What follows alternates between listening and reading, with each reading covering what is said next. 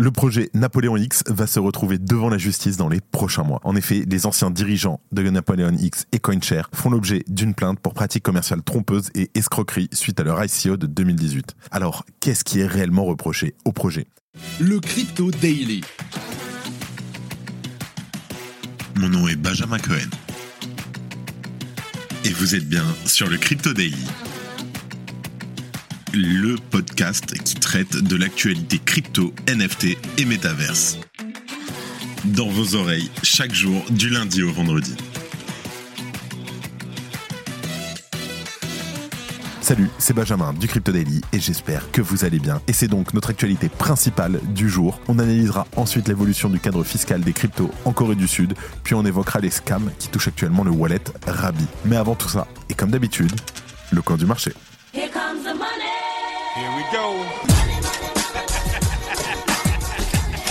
Le marché est relativement calme en ce mardi 20 février. En vrai, on est bien, on assume la hausse, on n'est pas en train de perdre, plutôt cool. On a un Bitcoin en légère baisse de 0,7% sur les 24 dernières heures et qui se situe à un prix de 51 750 dollars. L'Ethereum augmente lui légèrement de 0,3% pour un prix de 2915 dollars. Le BNB gagne 1,35%, le Solana chute et affiche une baisse de 2,43%. Le XRP gagne 0,9% tandis que l'ADA chute lui de 0,9%. L'AVAX perd 2% et le Dodge gagne 1,1%. Let's go, on passe aux news.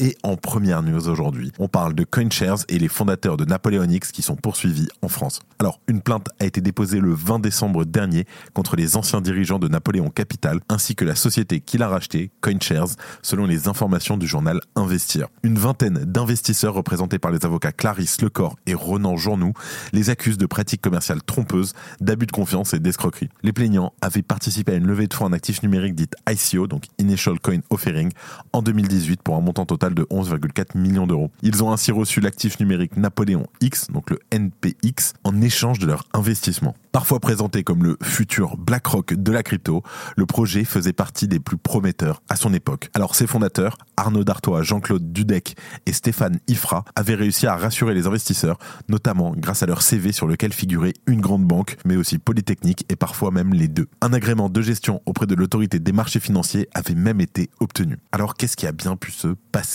Dans le white paper, le scénario de performance affichait 0,14 à plus 23%, mais aucun scénario défavorable n'était déjà envisagé. Les performances étaient censées provenir des produits financiers que la société commercialiserait, en l'occurrence des fonds décentralisés appelés les DAF, les DAF.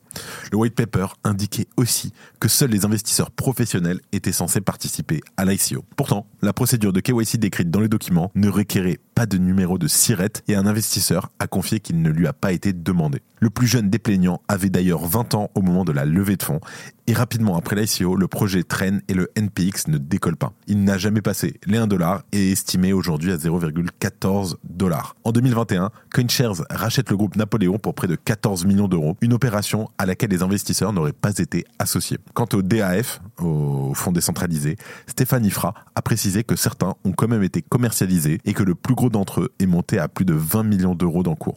CoinShares explique de son côté que les détenteurs de NPX reçoivent des frais de gestion associés au protocole chaque trimestre. Mais de leur côté, les plaignants jugent ces revenus dérisoires pour un actif quasiment invendable. Alors, au-delà de l'absence de liquidité, la plainte estime que le résultat des DAF serait trop éloigné des ambitions d'origine. Et selon les plaignants, les créateurs du projet sont repartis avec 14 millions d'euros, tandis que les investisseurs de l'ICO n'ont rien eu du tout. Alors, désormais, c'est à la justice de trancher, et bien sûr, on ne vous manquera pas de vous tenir au courant de la suite de cette affaire. Bonjour, je m'appelle Claudia Loma et moi Benjamin Boutin et ensemble nous présentons le podcast Techno Impact, le podcast qui s'interroge sur les répercussions des technologies dans notre quotidien. En effet, à travers nos interviews, nous essayons de comprendre les influences de la technologie sur les individus, mais également sur la société dans sa globalité. Nous abordons des sujets comme la finance décentralisée, la tokenisation, les cryptos, les nouveaux modèles d'investissement et évidemment l'intelligence artificielle. Il ne vous reste plus qu'à nous retrouver sur toutes les plateformes d'écoute. À très vite. Et en deuxième news, on parle de la Corée du Sud qui allège son cadre fiscal sur les cryptos. Alors, l'Assemblée nationale de Corée du Sud avait déjà repoussé la taxation des crypto-monnaies à janvier 2025, mais ce délai pourrait être étendu. Selon le média local Herald Business Daily, le parti au pouvoir a confirmé la semaine dernière qu'il souhaitait différer la taxation des monnaies numériques.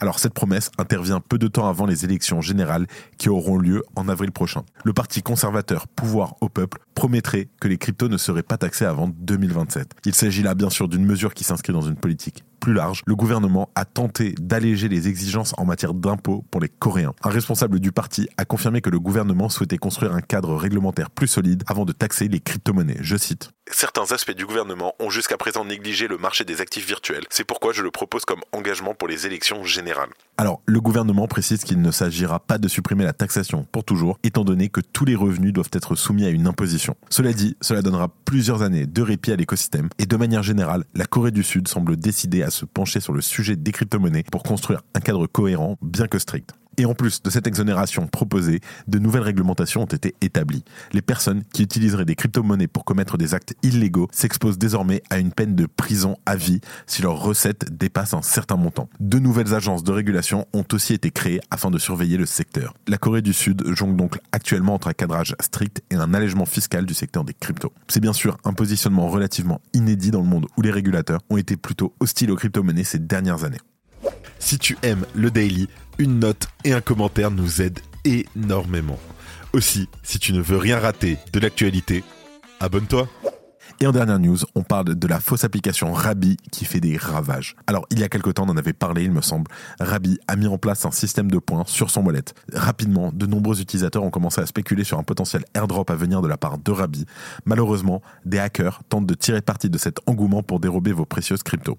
Pour rappel, le 9 février dernier, les équipes de Rabi ont annoncé la sortie en version bêta de leur application mobile, mais le lancement ne s'est pas tout à fait passé comme prévu. Dès le 16 février, les équipes de Rabi ont dévoilé qu'une fausse application Rabi Wallet avait été identifié sur l'Apple Store. Il semblerait qu'un hacker ait profité du fait que l'application officielle soit encore en cours d'examen sur l'App Store pour publier une fausse application frauduleuse. Et sans surprise, cette application siphonne l'intégralité des cryptos des wallets qui y sont importés. Alors ces derniers jours, on a vu se multiplier sur Twitter les messages d'utilisateurs ayant été trompés par cette application. Que ce soit face à ce type d'application ou aux attaques de type phishing, plusieurs réflexes permettent d'éviter de tomber dans le panneau. Il est aussi conseillé de toujours bien vérifier l'adresse du site sur lequel vous êtes. Et s'il vous plaît, dans le cas d'une application, portez un regard attentionné sur le nom du développeur. Une méthode pour être sûr de ne pas se tromper consiste par exemple à chercher le projet sur X et suivre les liens qui sont en bio du projet. Une fois sur le site officiel du projet, vous devriez normalement être en sécurité. Attention, il peut arriver que euh, ce soit un faux site, que le Twitter se soit fait hacker, etc.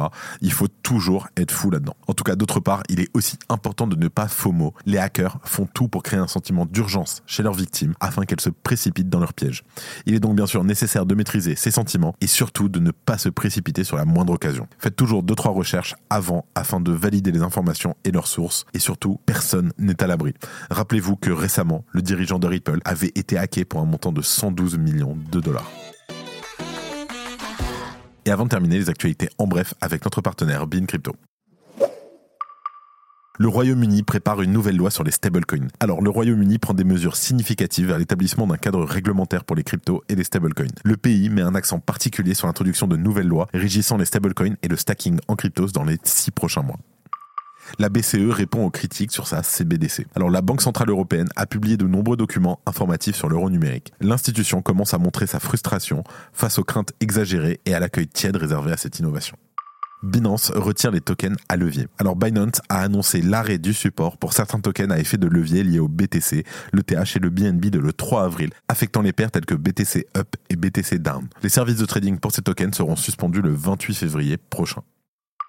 Et pour terminer, eBay licencie des employés sur sa plateforme NFT. eBay a réduit de 30% l'effectif de la marketplace NFT Non-Origin qu'elle a acquise en 2022. Des sources proches du dossier ont indiqué que la directrice des affaires et de la stratégie et que le cofondateur de Kno Origin auraient été licenciés.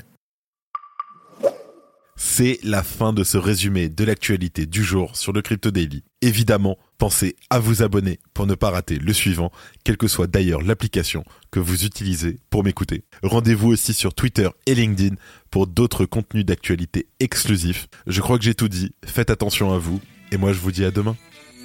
C'était Benjamin pour le Crypto Daily. Merci et à très vite.